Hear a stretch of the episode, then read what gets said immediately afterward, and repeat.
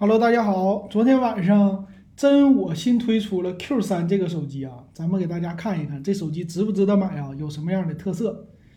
那这个手机呢，先是处理器的升级，Q 系列是他们家算是最低端的系列了，入门级的千元机。这次升级了骁龙 750G 的处理器。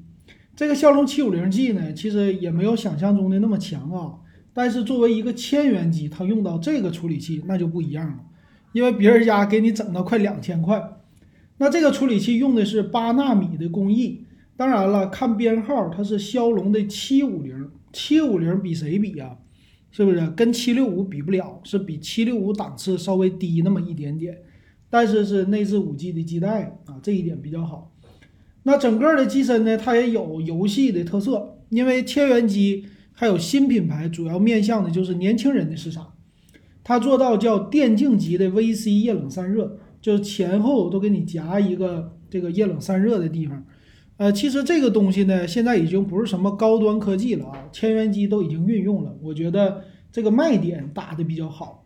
再有就是五 G 手机啊，他说了支持双组网，SA、NSA 都有，这也是必须的。然后能看到机身的外观呢，它是用的侧面指纹解锁，前面是一个极点屏，背面呢有几个摄像头，一般都三个。那主打游戏，主打年轻人，这个定位是非常好的。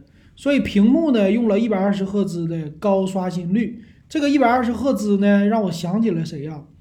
就是小米之前的红米的 K 三零吧，是黑 K 三零吧？当年一百二十赫兹刷新率做的非常好，然后这次也是啊，他们一个千元机做到了，两千块、三千块的，你不给我来个一百二十赫兹，好意思吗？是不是？哎，就是这样的。那有人问了，这个屏幕是不是 LCD？如果是 LCD，我就买了。一会儿咱看看啊，屏幕呢，六点五英寸，还并不是特别的大，也能看到一个不小的下巴。左上角一个摄像头，这极点屏、直板屏。OK 了，它价位毕竟低，是不是？屏占比不高啊，六十点九十点五，非常小的屏占比。那它的色域呢也是一般啊，百分之九十六的色域，六百尼特亮度，亮度 OK，分辨率也 OK，二四零零乘一零八零，没有那种七二零 P 的屏，这一点来说比较好。那背面呢也能看出来，也是向着年轻人的啊，这个手机定位很明确了，就是主打于。年轻人二十岁以下啊，你要是二十岁以上买这个手机，说明你很年轻啊。比如说老金，是不是？后边的摄像头啊，它是一个三个摄像头，但是整出来四个摄像头的位置，就是不丢面儿。我是这么理解的。然后后边呢有一个大的字儿，嗯，这个样子是挺好看的。但是毕竟机器的价位在这儿，你也不要想着它是一个什么金属啊，它是什么。有那种金属质感，但肯定不是金属的，咱放心吧。所以就是漂亮的、漂亮的外观，漂亮的表皮，哎，漂亮的皮肤，哎，这么说吧，不能说表皮啊。OK，那后边的其实还是挺好看的，这个杯盖显得很时尚年轻。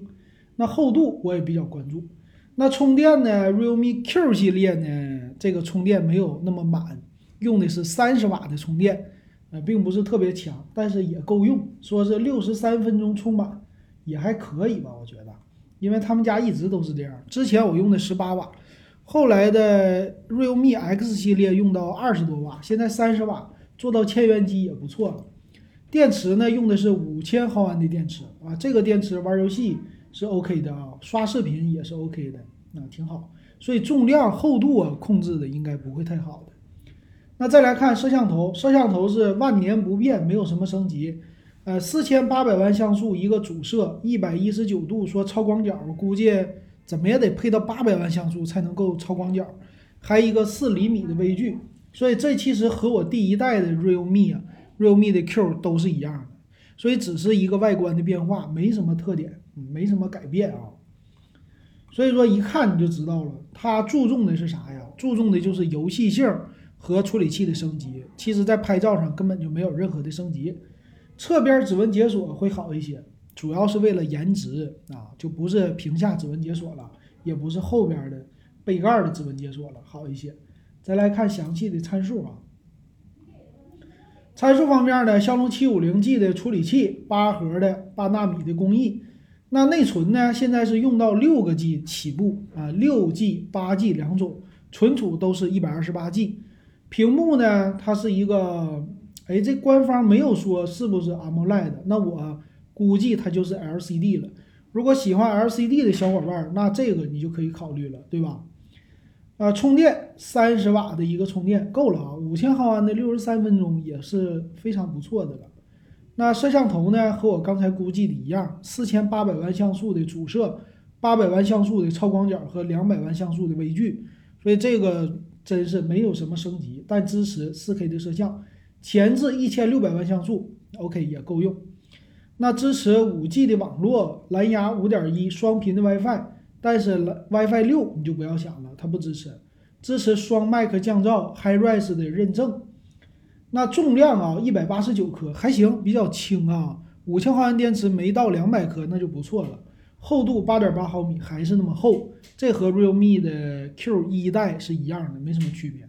三加二加一的卡槽不错，依然保留了很好的扩展性。那应该一百二十八 G 的存储卡，你搞一个没有问题了。并且保留三点五毫米耳机接口，这都是很不错的啊。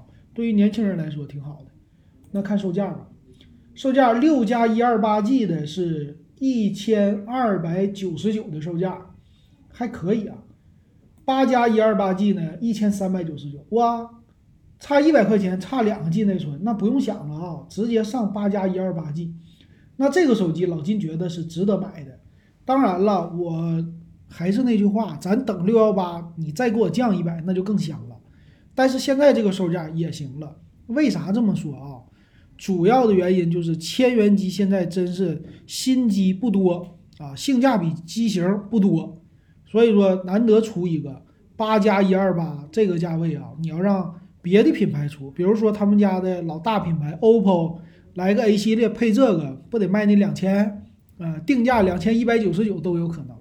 因为啥呀？这些配置都是很吓人的，啊，就是在于一千块钱的价位，咱不能说两千的价位啊，所以我觉得还是挺值得买的。喜欢的可以用。那这个能不能金用呢？老金现在用起来还是 OK 的，已经用了一年多了，马上这个一代就快用到，嗯，到明年年底吧，啊，不对，今年年底吧，明年年初这个 Realme 的 Q 就用到两年了。我觉得用两年再淘汰是可以的，完全够的啊。所以我建议买八加一二八，如果预算不够，就六加一二八都值得买，挺不错。好，感谢大家的收听还有收看，欢迎加我 W E B 幺五三。